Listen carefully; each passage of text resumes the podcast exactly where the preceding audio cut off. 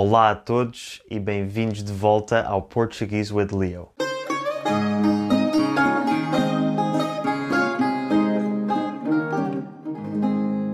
Como muitos de vocês sabem, neste podcast faço episódios para quem está a aprender português ou simplesmente quem tiver interesse em saber mais sobre a língua, história e cultura portuguesas.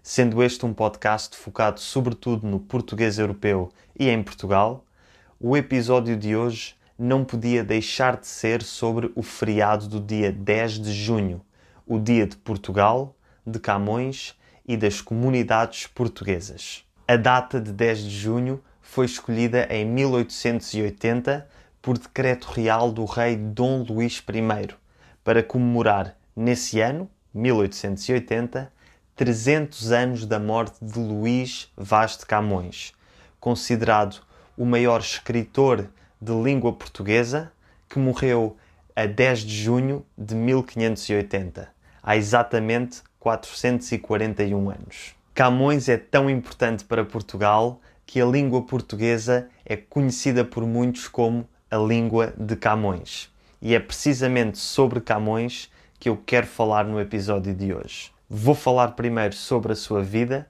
uma vida muito interessante e recheada de aventuras e depois sobre a sua obra-prima, a epopeia Os Lusíadas, que é considerado o livro mais importante da literatura portuguesa.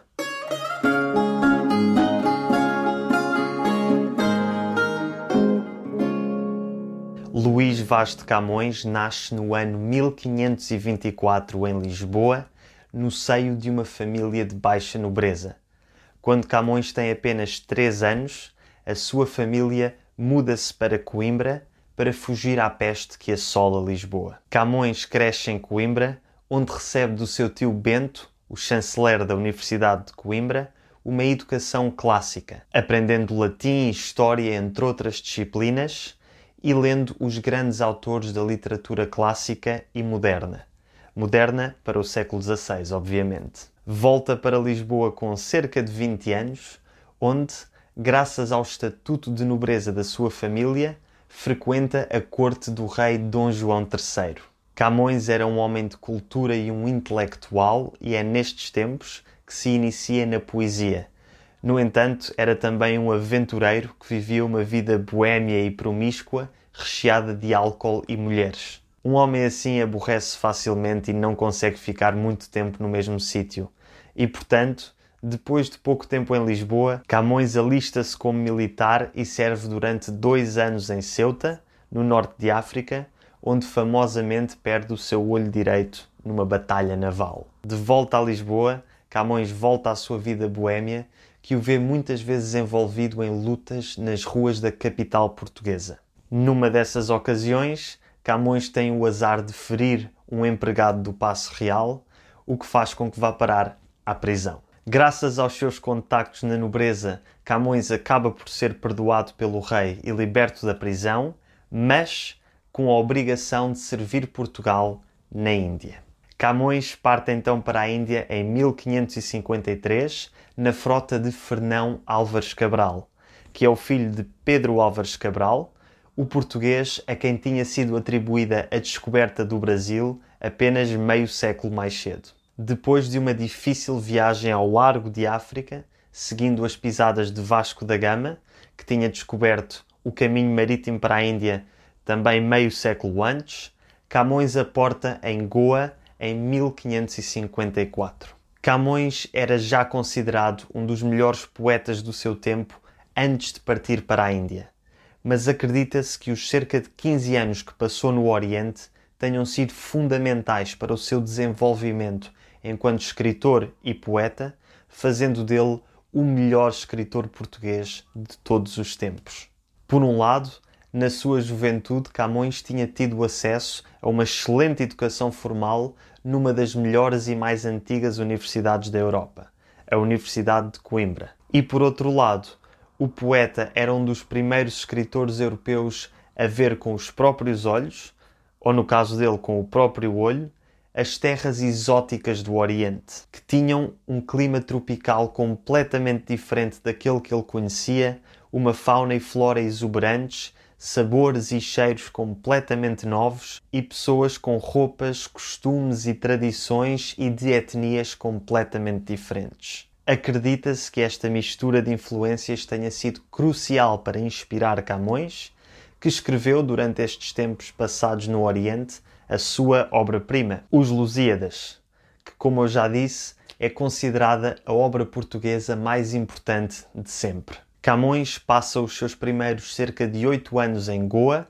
combatendo em expedições militares e escrevendo também várias obras literárias, tendo escrito também uma sátira anónima criticando a corrupção do governo local, o que faz com que, mais uma vez, acabe na prisão. Mais uma vez, Camões é libertado da prisão graças ao facto de ter amigos com cargos importantes e é enviado para Macau, com um pequeno cargo de administração local, onde fica durante dois anos. Reza a lenda que Camões terá escrito uma grande parte dos Lusíadas em Macau, numa gruta onde atualmente está colocada uma estátua do seu busto. Uma outra lenda muito conhecida é que, na viagem de regresso de Macau para Goa, o seu barco terá naufragado no rio Mekong, no Camboja. Camões sobrevive ao naufrágio salvando-se não só a si próprio, mas salvando também o manuscrito original dos Lusíadas, o qual leva numa mão acima da cabeça, enquanto com o outro braço nada até à margem. Agora imaginem fazer isto só com um olho. Depois do naufrágio, Camões é resgatado e levado para Malaca, na atual Malásia, onde pela terceira vez passa mais uns tempos na prisão, acusado de roubo e fraude durante os seus tempos em Macau. Mais uma vez é libertado e volta para Goa, onde passa mais um ou dois anos antes de decidir regressar a Portugal em 1567. Infelizmente para o nosso Camões, o capitão da nau em que ele embarca engana-o e em vez de chegar até Lisboa, Camões só consegue ir até à província de Sofala, onde atualmente é Moçambique, onde acaba por ficar durante cerca de dois anos meio abandonado e em condições de muita pobreza. Mais uma vez são os amigos de Camões que o safam, desta vez um tal Diogo do Couto que o encontra em Moçambique, paga uma dívida de 200 cruzados que impedia Camões de viajar e o leva até Portugal, onde chega a 7 de abril de 1570, cerca de 17 anos depois de ter partido para o Oriente. Em Lisboa, Camões finalmente acaba de escrever os Lusíadas e apresenta a obra ao rei Dom Sebastião, que tanto gosta dela que decide que será publicada em 1572 e concede a Camões uma pensão anual de 15 mil reis. Apesar desta pensão, Camões vive em condições de relativa pobreza e infelizmente vive o suficiente para saber da Batalha de Alcácer Quibir em 1578 em que o rei Dom Sebastião desaparece. Depois do desaparecimento do rei, Portugal entra numa crise de sucessão que só fica resolvida dois anos mais tarde, em 1580, que é o ano da morte de Camões e é também o ano em que Portugal perde a sua independência, passando a fazer parte do Império Espanhol e a ser governado pelo rei Dom Felipe II de Espanha. A meu ver, existe uma beleza trágica e poética no facto de Portugal deixar de ser um reino independente no mesmo ano em que morre o seu maior poeta e o escritor da obra nacional mais importante de sempre. O português é a língua de Camões e quando Camões morreu, Portugal deixou literalmente de existir.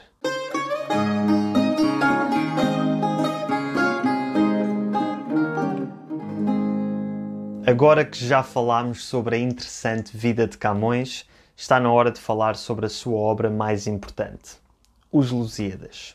O que são então os Lusíadas? Os Lusíadas é um poema épico ou epopeia que, como o nome indica, conta os feitos dos lusos ou lusitanos, que é uma forma de se referir aos portugueses. Em relação à estrutura da obra, esta é composta por 10 cantos 1102 estrofes e 8816 versos. Cada estrofe está organizada em oitavas decassilábicas, ou seja, cada estrofe tem 8 versos, cada verso com 10 sílabas métricas, sendo a sexta e décima sílaba sempre tónicas, e isto ao longo de toda a obra.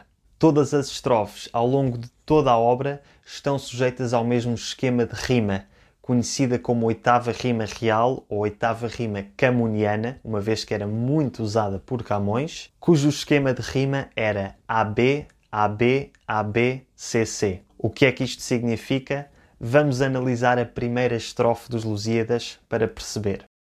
As armas e os barões assinalados, que da ocidental praia lusitana, por mares nunca de antes navegados, passaram ainda além da Taprobana. Em perigos e guerras esforçados, mais do que prometia a força humana, e entre gente remota edificaram novo reino que tanto sublimaram. Como puderam ouvir, o primeiro, terceiro e quinto verso rimam entre si, acabando todos em ados. O mesmo acontece com o segundo, quarto e sexto verso, que acabam todos em ana. Finalmente, os dois últimos versos, o sétimo e oitavo, rimam com o outro, neste caso acabando ambos em aram. Daí o esquema AB, AB, AB, CC o A corresponde ao primeiro, terceiro e quinto versos, o B ao segundo, quarto e sexto e o C ao sétimo e oitavo versos. Vamos ver agora como é que está dividida a obra e qual é a história. A obra está dividida em quatro partes, que são as seguintes: a proposição, em que se introduz a história e se apresenta o assunto da obra e os seus heróis, a invocação, em que o poeta invoca as ninfas do rio Tejo, as Tágides, pedindo-lhes a inspiração para escrever, a dedicatória, em que o poeta dedica a obra ao rei Dom Sebastião, que era o rei na altura em que Camões escreveu os Lusíadas, e finalmente a narração, que é a narrativa da história, sendo que no final há um epílogo a concluir a obra. E qual é a história dos Lusíadas? Sendo uma epopeia os Lusíadas segue um herói, que neste caso é toda a nação portuguesa, que, embora seja uma nação pequena, é pioneira em descobrir novos mundos. Não nos podemos esquecer que Camões escreveu os Lusíadas numa altura em que Portugal era um dos maiores impérios do mundo, juntamente com o Império Espanhol. E é precisamente sobre a expansão deste Império Português que Camões fala nos Lusíadas. O enredo principal do livro é a viagem da descoberta do caminho marítimo para a Índia de Vasco da Gama e dos seus marinheiros, que aconteceu cerca de 75 anos antes da publicação da obra. Ao longo do relato da aventura vivida por Vasco da Gama, Camões vai fazendo alusões a outros momentos gloriosos da história de Portugal, misturando história com mitologia, com os próprios deuses do Monte Olimpo a intervir e a seguir os feitos dos portugueses. Toda a obra é uma espécie de carta de amor a Portugal e à glória dos portugueses, e como já devem ter percebido, é influenciada pela própria vida de Camões, que seguiu ele próprio o caminho de Vasco da Gama até à Índia e passou grande parte da sua vida nos territórios portugueses do Oriente.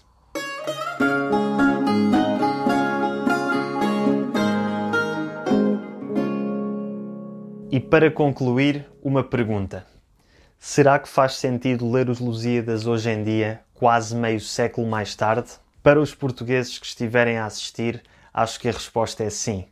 Como eu já disse várias vezes ao longo deste episódio, Os Lusíadas é a obra mais importante da literatura portuguesa e acho que se há livro que todo português deve ler pelo menos uma vez na vida, é Os Lusíadas. E a verdade é que todos aqueles que passaram pelo nono ano do sistema de ensino português já leram pelo menos algumas partes da obra, por isso, por que não lê-la toda? Para os falantes nativos de português de outros países, continuo a achar que é uma obra que vale a pena ser lida. Calculo que os Lusíadas não tenha tanto significado para os lusófonos de outros países como tem para os portugueses, no entanto, continua a ser o maior poema épico da língua portuguesa e o seu autor o maior escritor da lusofonia. Já para os falantes não nativos de português, acho que é uma escolha pessoal que depende muito dos vossos gostos e objetivos com a língua portuguesa. Um poema do século XVI não será a coisa mais útil para aprenderem o português do século XXI. No entanto, é um dos grandes clássicos da literatura mundial e por isso, para aqueles que estiverem interessados em literatura e cultura portuguesa, acho que é um desafio interessante ler os Lusíadas. O único conselho que vos dou é que comprem uma edição com anotações e com explicações dos diferentes versos para que seja mais fácil perceber toda a história. Espero que tenham gostado deste episódio e de aprender um pouco mais sobre o Príncipe dos Poetas e sobre a sua obra-prima. E se quiserem ler a obra na íntegra, ela está disponível no site oslusíadas.org, o link está na descrição. A própria Wikipédia também tem um excelente resumo da história de toda a obra, canto por canto, o link também está na descrição. Muito obrigado e até para a semana.